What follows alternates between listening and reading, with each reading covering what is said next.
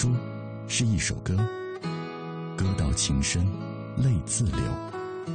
书如一樽酒，酒将醉时笑与愁。书像一杯茶，茶香袅袅情悠悠。FM 一零六点六，品味书香，每晚九点到十点，准备好书，在这里等你。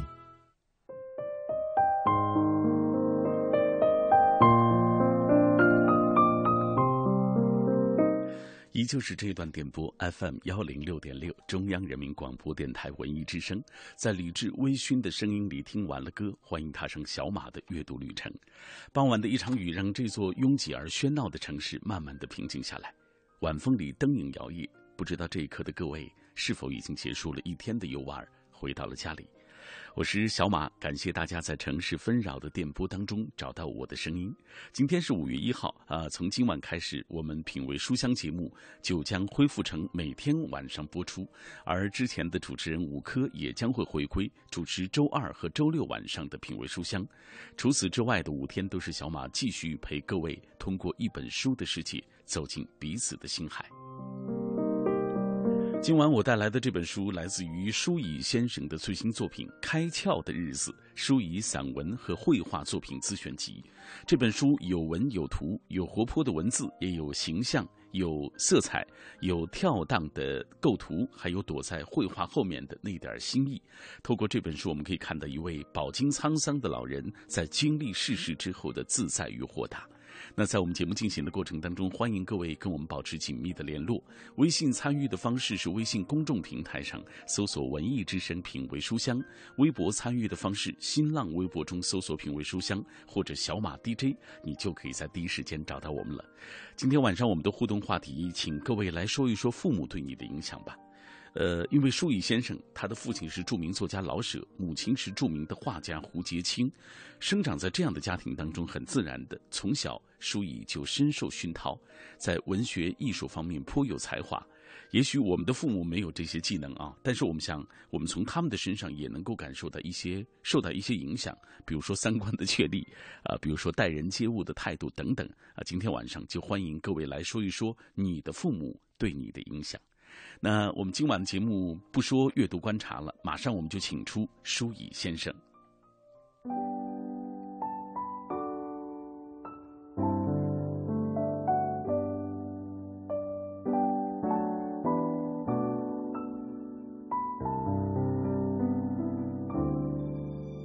开窍的日子。舒乙散文和绘画作品自选集这本书当中，有文有图，有活泼的文字，也有形象，有色彩，有跳荡的构图，还有躲在绘画后面的那点心意，非常有趣。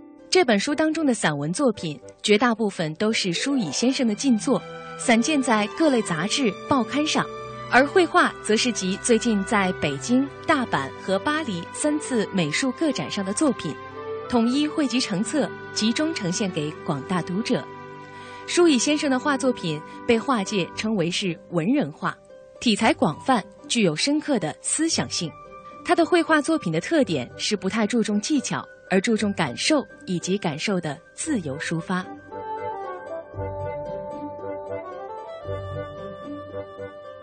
舒乙先生您好，您好，您今年高寿了？七十九。七十九岁高龄的舒乙先生今年推出了他的最新作品，呃，这是一本散文和绘画作品自选集。这本书叫做《开窍的日子》。我们今天的品味书香节目就要从这本书来谈起。这本自选集的名字叫做《开窍的日子》，啊，这也是这本书第一篇散文的名字。舒乙先生，您说您小时候啊，就是一个很典型的没开窍的小男孩，这个怎么讲？给我们来说一说。小男孩啊，往往不开窍。小女孩这个问题好像比较罕见。什么叫开窍不开窍呢？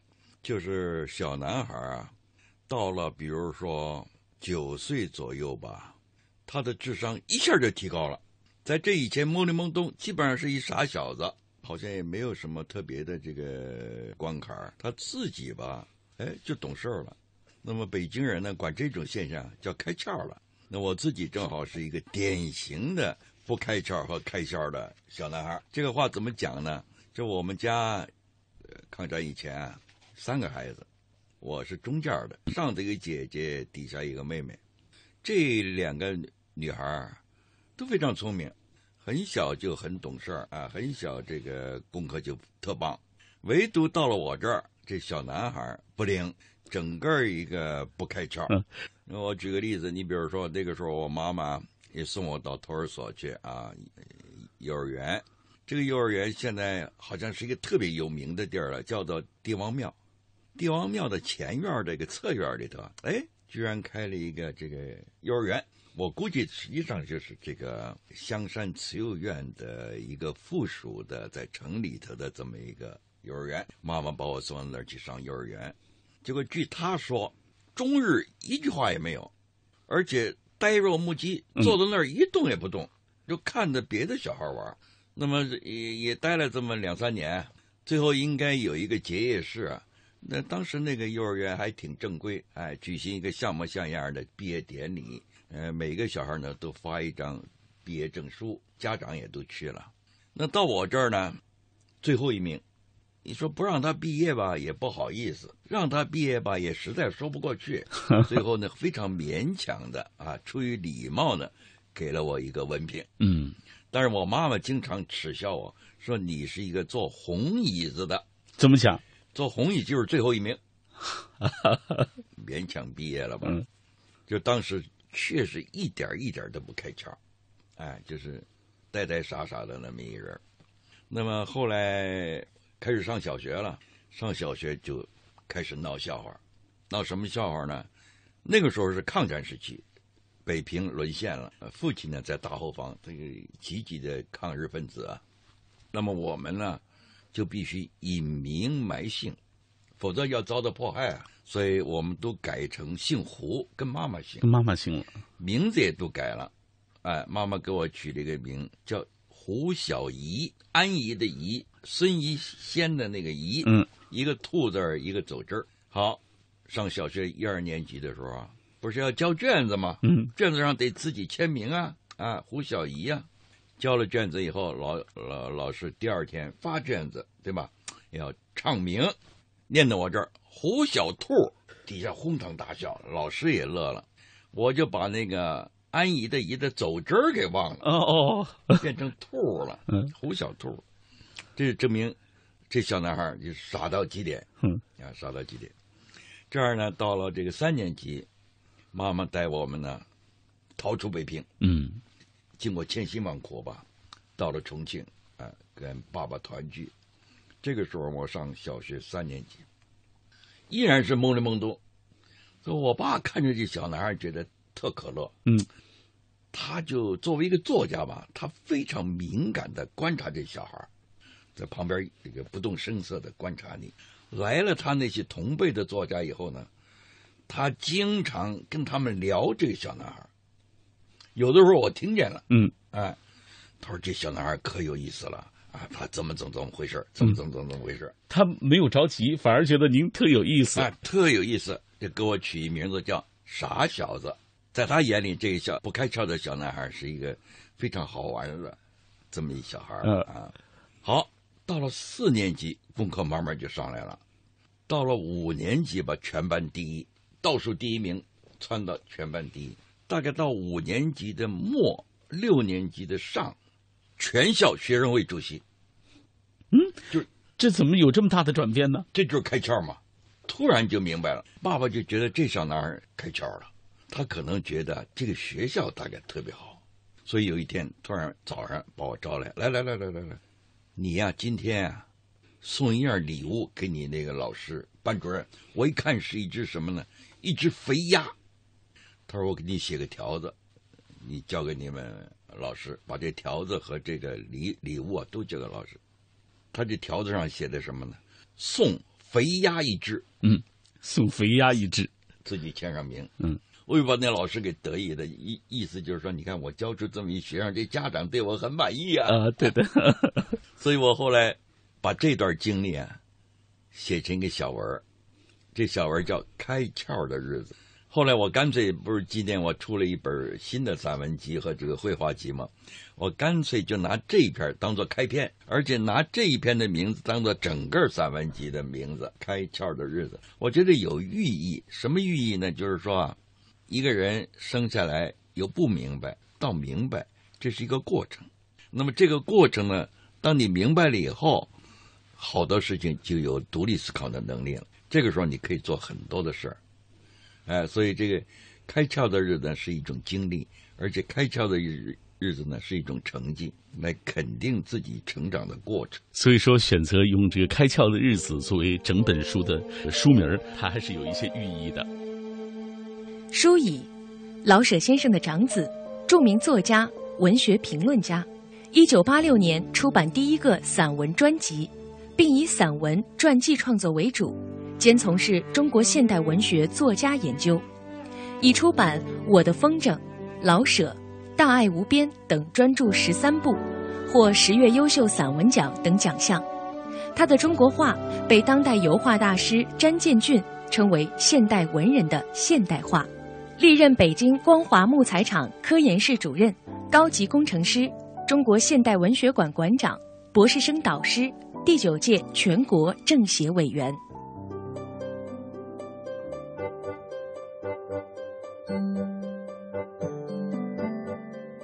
刚才您在给我们讲述这段故事的时候，您说到父亲叫您傻小子，您回忆一下，就是父亲当时给您的那个教育方式是什么样的？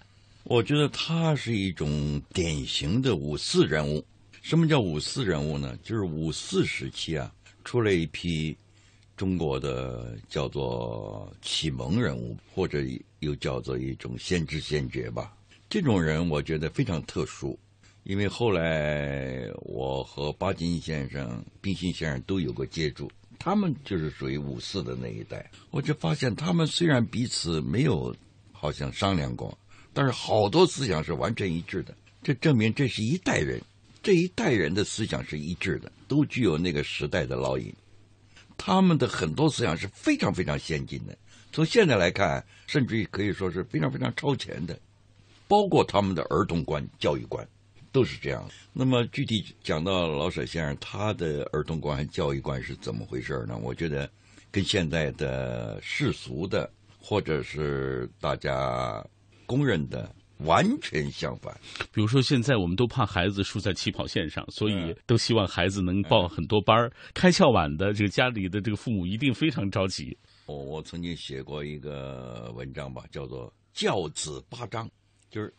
老舍先生教育孩子的八个原则，我记得那个文章里第一个原则写的是“木匠说”，木匠说，他的意思就是说职业有分工，但是没有高低。你不能说我是个作家，我就比你高，我就一定比你拉车的比那木匠要高，不对。他说都是一样的，只不过我从事的这种职业，你从事的那种职业。呃，说不定你你的贡献比我还大呢。比如说，你会做做桌子，你会做柜子，嗯，这个东西对社会是有用的。嗯，讲究的是对社会的贡献。对他呢，在四十五岁的时候啊，重庆啊，朋友们曾经为他开过一个庆祝会，庆祝他四十五岁，庆祝他从艺从事写作二十周年，啊，非常隆重的一次机会。大家当然对他说了很多好话，哎呦，他特别感动。该他致答词的时候，他站起来，开始落泪，说不出话来，感动的啊。最后勉强的说了几句话。他说：“我这个走过的这个二十年啊，不容易，就像那个拉车的和那个木匠他们走过的二十年一样的不容易。我还要写下去，写下去，就坐下了。”这说明什么问题？在他的心目当中，我这个职业跟他们俩的职业是一样，所以他有一次，他给妈妈写信，就谈谈这个这三个孩子怎么教育。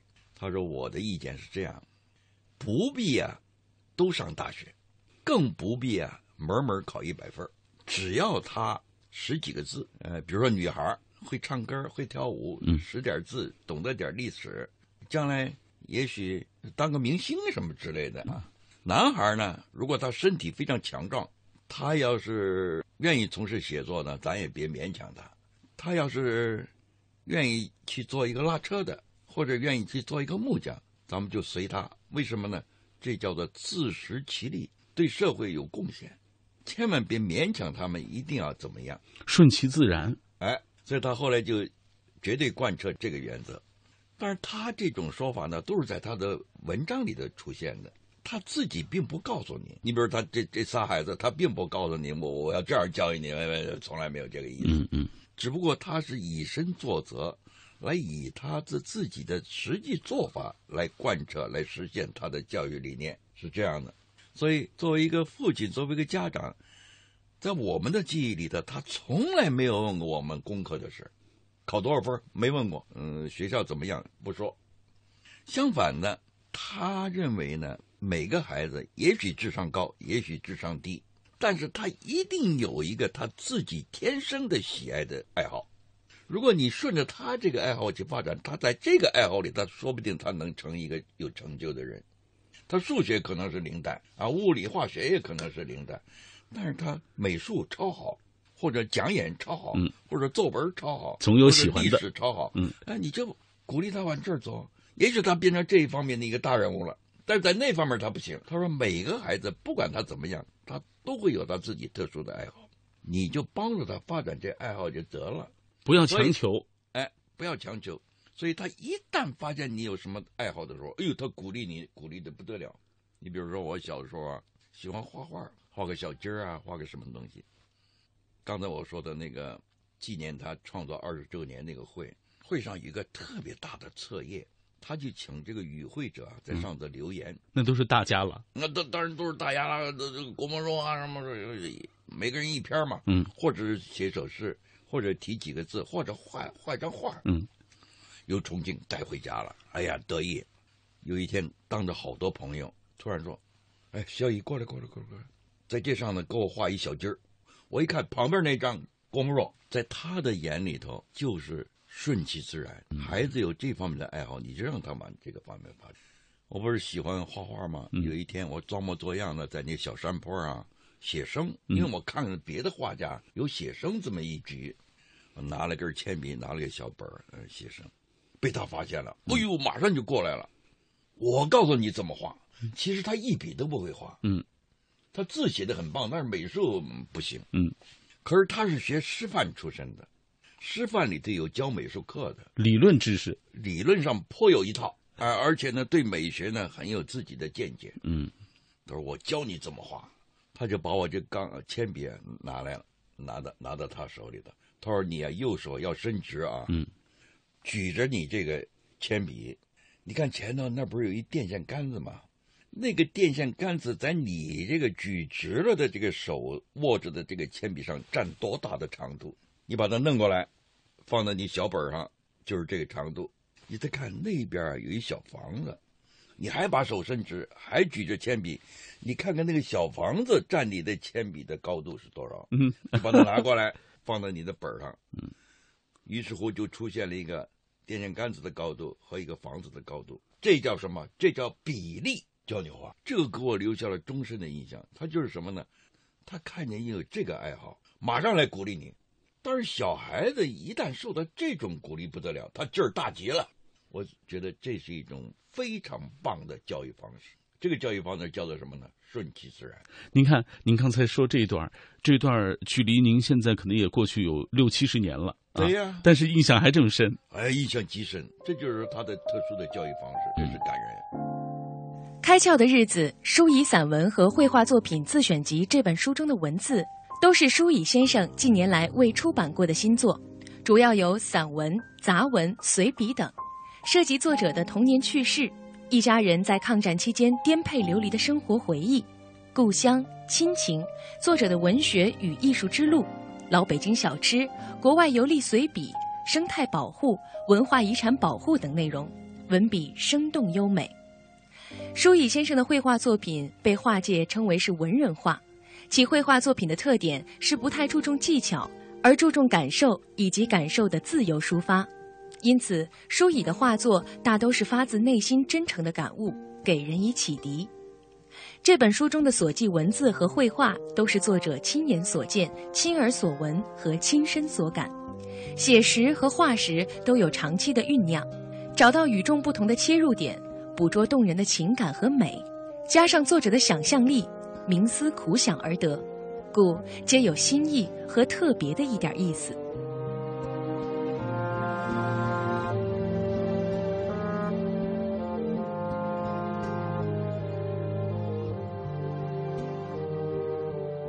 说完了父亲的教育方式，我们再来说一说母亲吧。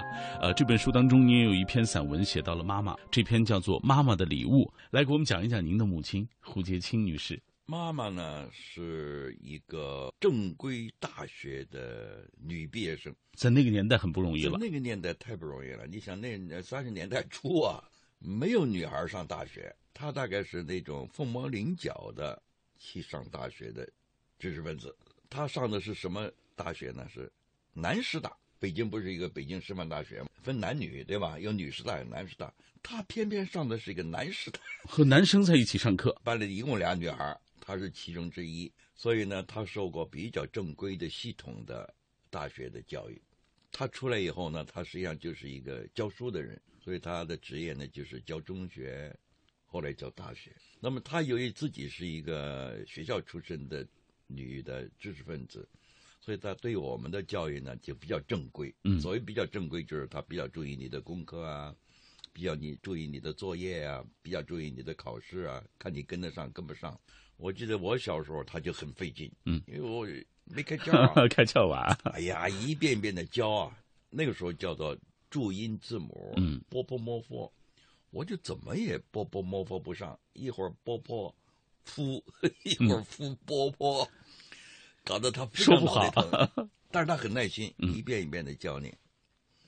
那么终于后来他这这个这个我开窍以后，他觉得比较省事儿了啊，呃姐姐妹妹都很省事儿，这样他就等于把我们送到正规学校去学习就是了，他自己去工作。那么后来呢，我北京二中毕业以后，就是统一高考，统一高考那个时候发榜的时候特有意思，光明日报每个人的名字上的都有，在光明日报上，哎。很怪吧？对，然后你考入的什么学校都登出来。我一看我的名儿找了半天，在那个北京俄语专修学校（括弧留苏预备部）里头，大概就是想把我派到苏联去上大学。因为那那个时候毛主席和周总理有一个想法：刚刚解放，中国的高等教育不完善，怎么办呢？干脆咱们派一批高中生到苏联去上大学。他们当时有个想法，咱们去占领整个全苏联的所有的高等院校的所有的专业，不能拉空。而且还有一句话，不管有用没有，学会了再说。这样呢，三年由一九五四年开始，每年三千人，嗯，合起来一万人，一万人不是今年研究生和博士生，今年大学，占领了所有的苏联的高等院校的所有专业。这样呢，我就在那儿学了五年。呃，那个时候因为跟苏联的关系好啊，而且他们很先进嘛，哎，所以都觉得这是个很光荣、很难得的机会。嗯，这样呢，父亲也高兴，母亲也高兴。这样我就去了五年，五年中中间没有回来过。到我毕业回来以后，开始参加工作了，母亲非常高兴，她觉得我是一个大人了。有一天，我陪她上东安市场，东安市场里头不是有很多小古玩店嘛，很多旧书店。嗯，在那儿逛了一逛。他突然走到一个小古玩店里头，那个小古玩店有卖玉器的，玉坠啊，什么这些东西。他突然走到这个放玉坠的这么一个小柜子前头，他说：“淑仪，你挑一个。”他让我挑一个玉坠那个时候都解放了，你想，一九五九年了，没有人戴玉坠啊。嗯。古代的文人是要讲究戴玉坠的。对对对。那个时候根本就没有人。戴玉坠，我估计那个玉坠也很便宜，就是没有人用用嘛。他让我挑一个，我当时非常感动，哎，非常感动，我就挑了一个，因为我也不是特别懂啊，哎，我自自己认为好看的挑了一个，他就帮我买下来了，说这个呢你自己留着，这是一个很好的纪念品，纪念什么呢？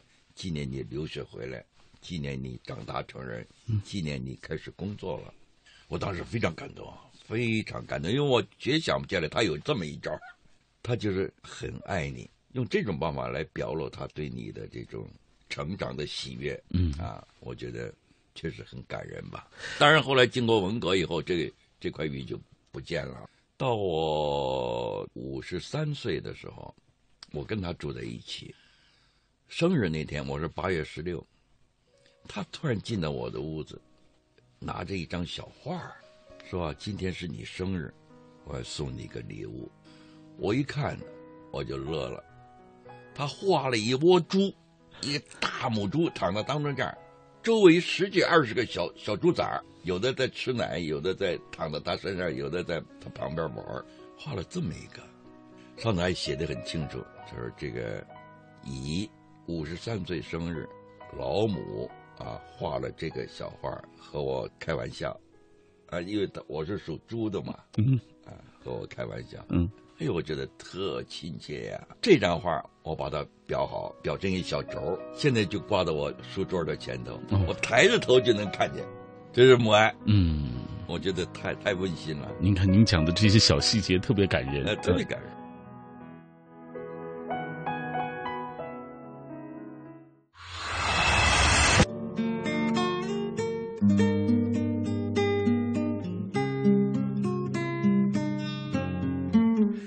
晚上的九点到十点，在北京纷扰的城市电波当中，我都会有一段读书给你听的时光。每天我也会面对不同的人，他们用文字的方式来勾勒着世间万象，有风花雪月，有波诡云谲，也有平淡生活中的暗流汹涌，风光外表下的琐碎无奈。今天晚上，小马带来的这本书来自于舒乙先生的最新作品《开窍的日子》，舒乙散文和绘画作品自选集。我们也是透过这本书来看一看这位饱经沧桑的老人在经历世事之后的变化，以及他所回忆的那些父亲、母亲带给他的那些温馨而感动的瞬间。那在我们听节目的过程当中，也欢迎大家来跟我们保持紧密的联络。今晚我们就请大家来说一说父母对你的影响。呃，舒乙先生他的父亲。是著名的作家老舍，母亲是画家胡洁清，生长在这样的家庭当中，很自然的，从小舒乙就是深受熏陶，并且在文学艺术方面颇有才华。也许我们的父母没有这些技能，但是从我们的父母身上，我们也能够受到一些影响。比如说，呃，待人接物的态度，比如说三观的确立，比如说，呃，我们对待生活的态度等等。今天晚上就欢迎各位来说一说啊，父母对于你的影响。祖嘉玲说：“今天主题特别好，特别感兴趣啊！通过这个舒乙先生啊，聆听他的讲述，我们也了解了更多他的父母，比如说老舍先生，比如说胡姬清呃女士啊，他们这些故事、家庭生活，包括他们的艺术追求等等，为人为事的一种态度，嗯，这是最好的一种状态了。那我们接下来继续请出舒乙先生，您来继续给我们讲一讲您的这本书，也讲一讲您在生活当中经历的那些故事。”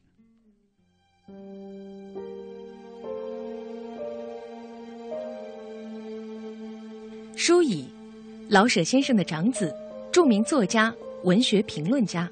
一九八六年出版第一个散文专辑，并以散文传记创作为主，兼从事中国现代文学作家研究，已出版《我的风筝》《老舍》《大爱无边》等专著十三部，获十月优秀散文奖等奖项。他的中国画被当代油画大师詹建俊称为现代文人的现代画。历任北京光华木材厂科研室主任、高级工程师、中国现代文学馆馆长、博士生导师、第九届全国政协委员。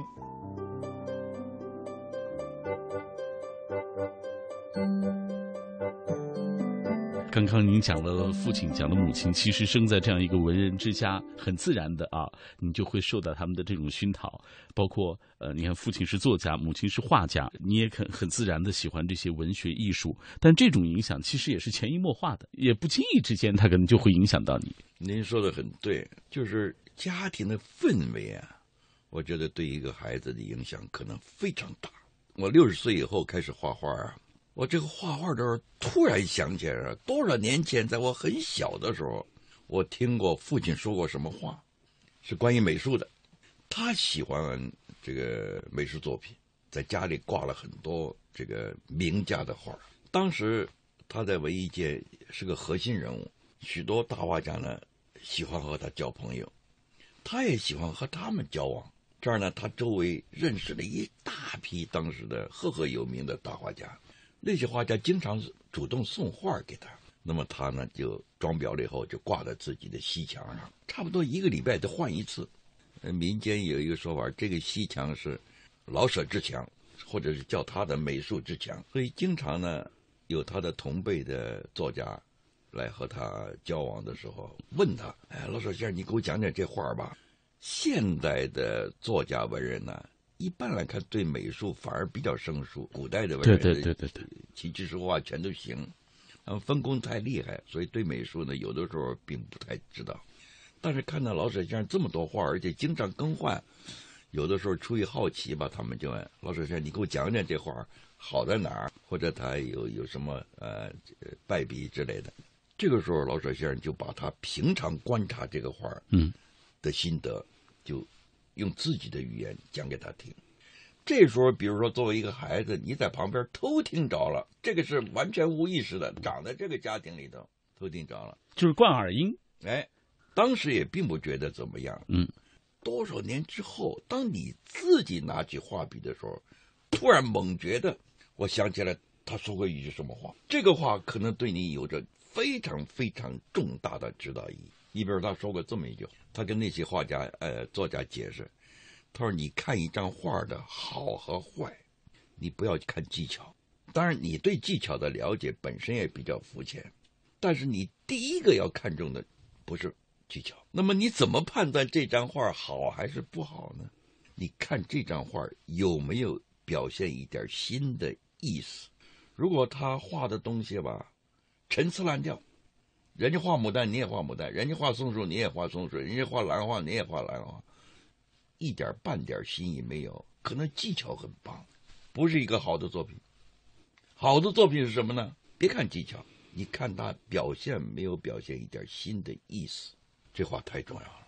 所以后来我自己开始画画的时候，我突然就想到，哎，他说过这个话，这个话是个至理名言。那就是我怎么办呢？我不去跟别人学技巧，因为我已经很老了嘛，就犯不着再去从头学素描啊这些东西，犯不着，就按照自己对生活的观察。对自然的观察，对社会的观察，领悟了一点什么特殊的意思，我就想办法把这个意思通过自己的画笔表现在画画纸上，期望着有一点新的思想。所以这样呢，妈妈是大画家，不跟他学别的画家或者别的学习班，我也不进啊，也不去拜师，就是观察生活。因为我知道什么呢？我的技巧肯定不行，我不能在这上呢跟别人争高低，我必须注重内容，对吧？嗯。这画的内容，那么这个画的内容我怎么来呢？我就生活当中来，通过我自己的眼睛去观察，观察出里有特别美丽的地方，我想办法动脑筋把它表现在画画纸上。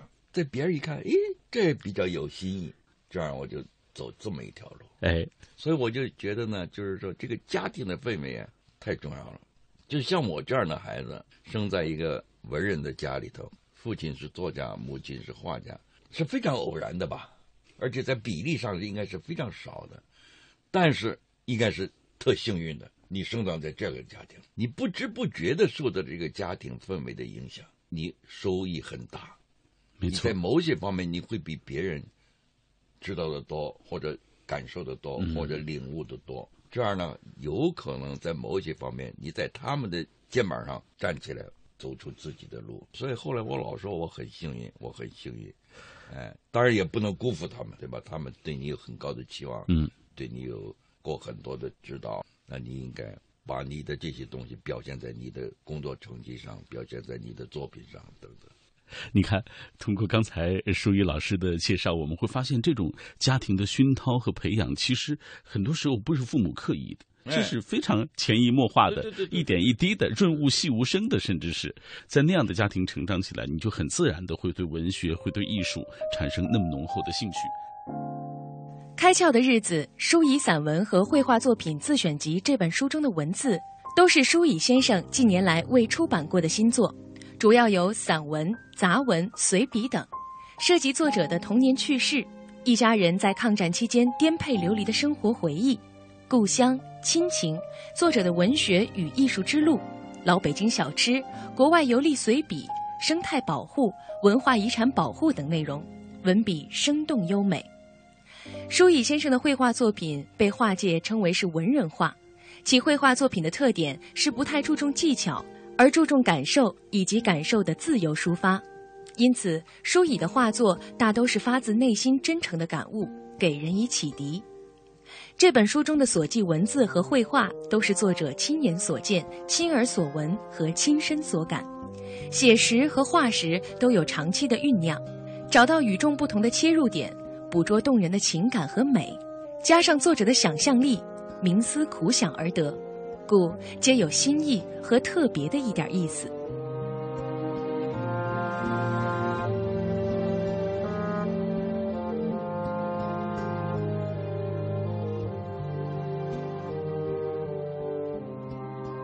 呃，刚刚您您也谈到了啊，自己五十年代的时候高中毕业去苏联留学了，呃，但是您去学的是工业技术，就很多人想您是出生在这样家庭，可能会去选择文学艺术啊，但是您学的是工业，这可能和那个大时代的背景也有关系。没错，你像我出国的时候是一九五四年，也就是说啊咱们国家的第一个五年计划刚刚开始，那么那三年呢叫做恢复时期。然后开始有进入的正规的社会主义建设，对第一个五年计划。那么这个时候呢，需要大批的工程技术人员，因为旧社会咱们这方面底子很差，所以呢要搞现代化的工业啊，现代化的农业，现代化的这个服务业等等。这儿呢需要大量的实用人才，所以那个时候毛主席、周总理国家就派了一批人，以学这些东西为主，当然也有文科的。啊，比例上要少一点。大量的人是学什么呢？机械、矿业、石油、呃，化学。您具体是学什么？我呢，就是要服从组织分配了，因为这个人很多嘛，各个专业都要照顾到嘛，把我分配到列宁格勒基洛夫林业技术大学。这是一个在苏联特别有名的老牌的林业大学，因为苏联。森林多，嗯，所以在沙皇的时期呢，林业官的位置就非常高，呃，林业方面的科学的研究也很厉害，所以这个林业大学是那儿首屈一指的林业大学，而且在这个诸多的业务范围里头，它是一个有很大比重的一个学校，国家就把我分到这个学校，啊，说你去学这个林业方面的知识。那么到了学校以后呢，见校长，校长就指着我说：“你上化学系。”他说：“我们学校的林业化学非常强。”他说：“我本人就是个林业化学专家。”那个校长啊，他是木材化学专家。他说：“你上化学系，化学系是很强的。”那么到了化学系，化学系的系主任接接待我说：“你去学木材水解。”这个词儿他是用俄文说的，叫 g y d r o l y s drevesiny。没听说过，现在你还记这么清楚啊？而且绝大部分中国人也没听说过，不不知道这是个什么东西。那么我就去学了学了这个，这个在当时的中国是没有的，是一个它的特殊的一个专业。这个专业是干什么的呢？就是用木材来做工业酒精和做人造酵母，就是人造蛋白质。呃，当然您知道这个俄罗斯呢，地处寒带。的粮食是不够的，所以它不能像中国这样用粮食来生产酒精，用粮食来生产酵母。嗯，它要想别的办法，什么办法呢？森林多，哎，它干脆我就用木材来做。嗯，当然木材比粮食要费劲的多，呃，它的它结构太太严密了，要把它打碎很难。这个要用一大堆化学办法，所以成本很高。我就学的这个，这个呢，按道理讲呢，对中国的情况呢不是特别适合，因为中国第一森林很少，第二粮食还相对来说比较丰富。那么就把我这个专业呢当成了一种战略储备。嗯，战略储备，嗯，就是什么呢？就是说你把这一套弄回来之后，而且自己因地制宜的把它移到中国来以后，就放起来不生产，到什么时候把你招来呢？发生了大饥荒。或者这个城市被敌人包围了，哎，或者发生了什么天灾人祸，没有粮食了，就把你找来。你是在城市里头，不用农村，不用土地，把桌椅板凳都给你，然后你想办法把酒精做出来，把酵母生产出来。嗯，这样呢，可能解决能源问题，可能解决粮食问题，也可能解决人人造蛋白质的问题，对对对不不至于发生灾荒了。所以这个觉得这个基本上这后来就变成这样一一种工作了。我在这个工作里头做了二十五年，终于做成功了。鉴定完了以后就放弃了。呃，我知道，就是在苏联留学的那几年，对您来说，往后的日子也经常会回忆起来啊。那段时光其实对您来说也是最美好、最有经历的一段时光，是在那儿度过的。哎，因为那个时候我是十九岁到二十四岁，青春年华时代啊。嗯而且那个时候呢中苏关系非常好，而且当时苏联呢正好经过了赫鲁晓夫的改革呢，也很富有，中苏之间的国力的差距非常大，所以我们去了一个黄金时期，呃，非常好。而且当时呃还没有那么严重的中苏的这个思想意识形态上的分歧，嗯，所以这样呢，就是老百姓对我们特别友好。我们呢，因为负有国家的使命，特别用功。嗯，也不玩啊，也不去闹啊，就是一天到晚就扣书吧，哎，所以是一一一一批典型的刻苦学习的乖孩子。所以当时老百姓对我们评价非常高，都觉得这批中国孩子真真了不起。嗯，因为我们在班里的都都是拔尖的，啊，都是拔尖。像我的话，永远考第一啊，所以他们老师也好，同学也好，特别喜欢我。嗯，确实留下了。极其深刻的终身的印象。嗯，我看到一个史料啊，就是说您那时候除了周日的时间会有一小会儿呃时间空闲，其余的时间都会整天泡在图书馆里看书。哎、五年就是这样拼命学习过来的。对对对，当然在苏联那种环境里头，对他的文化还是有很多的领会的。比如说，老师也会带我们去去博物馆、去美术馆、嗯、去各种名胜古迹。去看他的文化，去看他的文明，呃，跟一般的苏联孩子交往，跟老师交往，他们也会，呃，向你介绍这方面的东西。嗯，所以这儿呢，也等于受了很高的文化熏陶。呃，和同学们之间的关系怎么样？当时哎呦，特别融洽，在他们看来这是亲兄弟吧？啊，女同学就是亲姐妹，关系特别融洽，嗯、特别融洽，从来没有发生过什么。矛盾，而且他们也很照顾我们，因为我们那个时候就不是不是特殊的，专门住在一个留学生楼里的，就是跟他们住在一起，呃，混居的那种，四个男孩，嗯，三个苏联孩子，一个中国孩子，嗯，一住住五年，那真是亲如手足啊，哦，到最后走的时候依依不舍啊。你看，如今提起来，在苏联留学的这段经历，依然在您的心里是非常重要的一段时期，啊，永远都抹不去啊。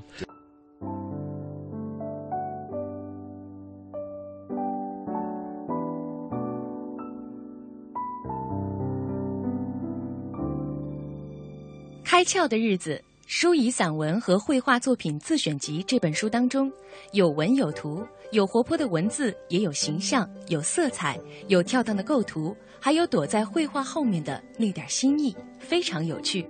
这本书当中的散文作品，绝大部分都是舒乙先生的近作，散见在各类杂志、报刊上；而绘画则是集最近在北京、大阪和巴黎三次美术个展上的作品。统一汇集成册，集中呈现给广大读者。舒乙先生的画作品被画界称为是文人画，题材广泛，具有深刻的思想性。他的绘画作品的特点是不太注重技巧，而注重感受以及感受的自由抒发。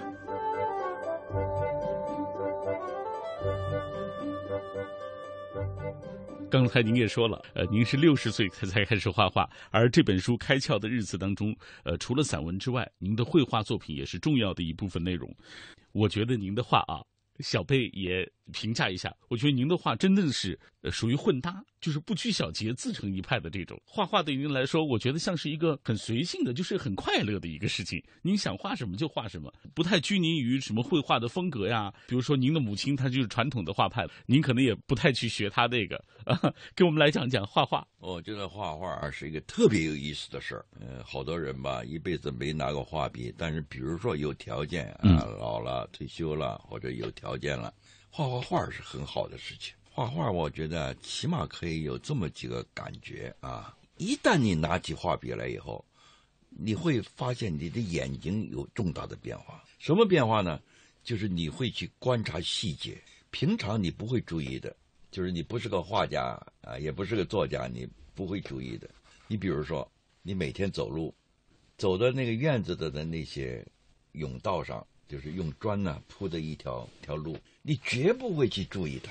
可是当你会画画了以后，你突然发现，被踩的裂的这个砖缝里头长出来小草，你这么俯视的一看，哎呦，这是一个美丽的画啊！你比如说，你想办法把它搬到画纸上、画布上，嗯，从一个特殊的角度来表现它。然后你比如说，想了一种用颜色呀、光线呐，用特殊的构成啊来表现它之后，或者再想起了一一句诗来配合它，嗯可能会在别人看来，哎，这是我已经走了一万遍的地儿，嗯我没有注意过。哎，你怎么把它给弄出来了？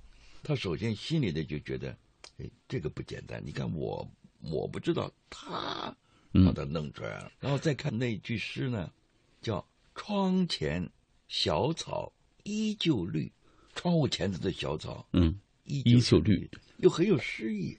这么一配合起来一看，咦，图案性很强，构思也还算巧妙，而且呢，出乎意外，是我们平常没有注意的东西。所以我觉得第一个好处是什么呢？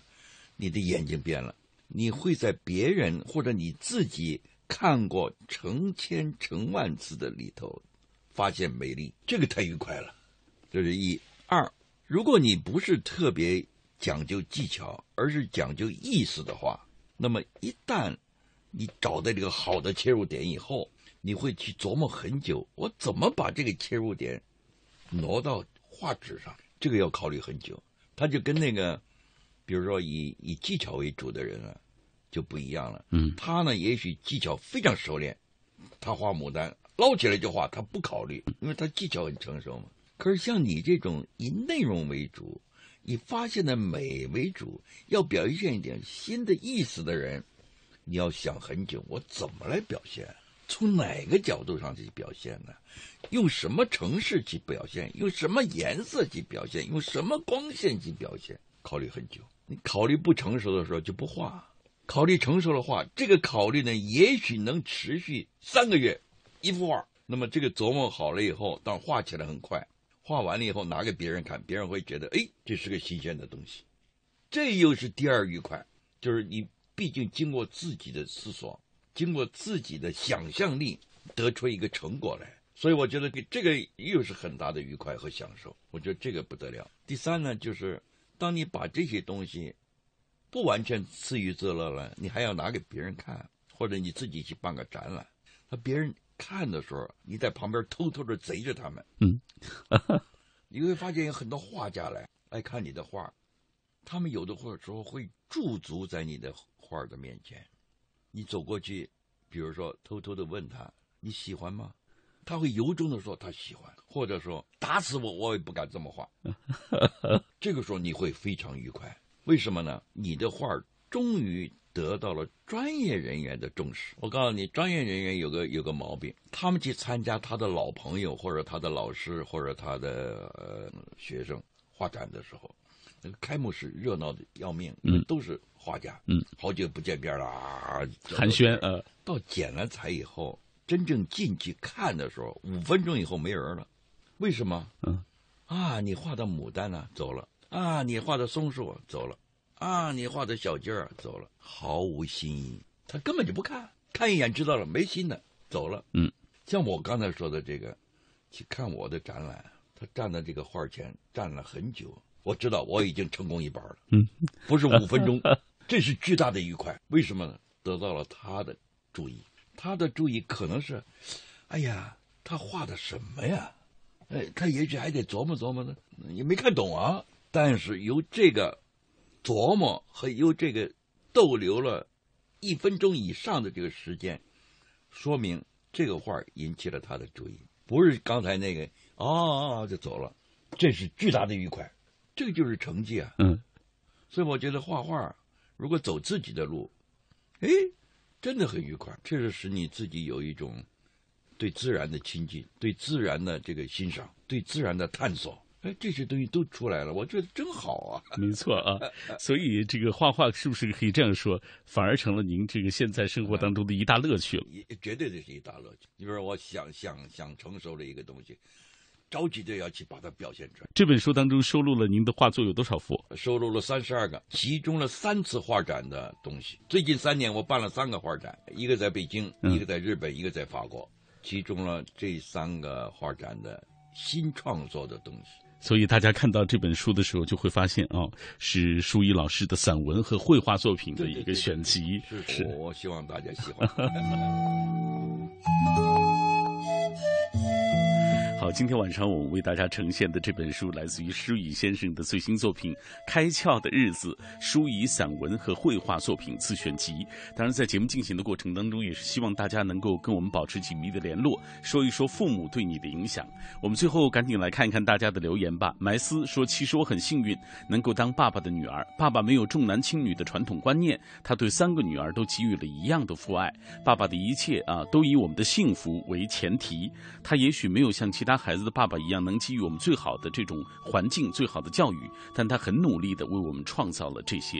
啊，今生。”呃，能够当平凡的爸爸的平凡的女儿，真的觉得好幸福，好温暖。还有沐雨霏霏也是好久不见了，也看到你在这里留言，不过没时间读了。感谢大家收听今晚的品味书香。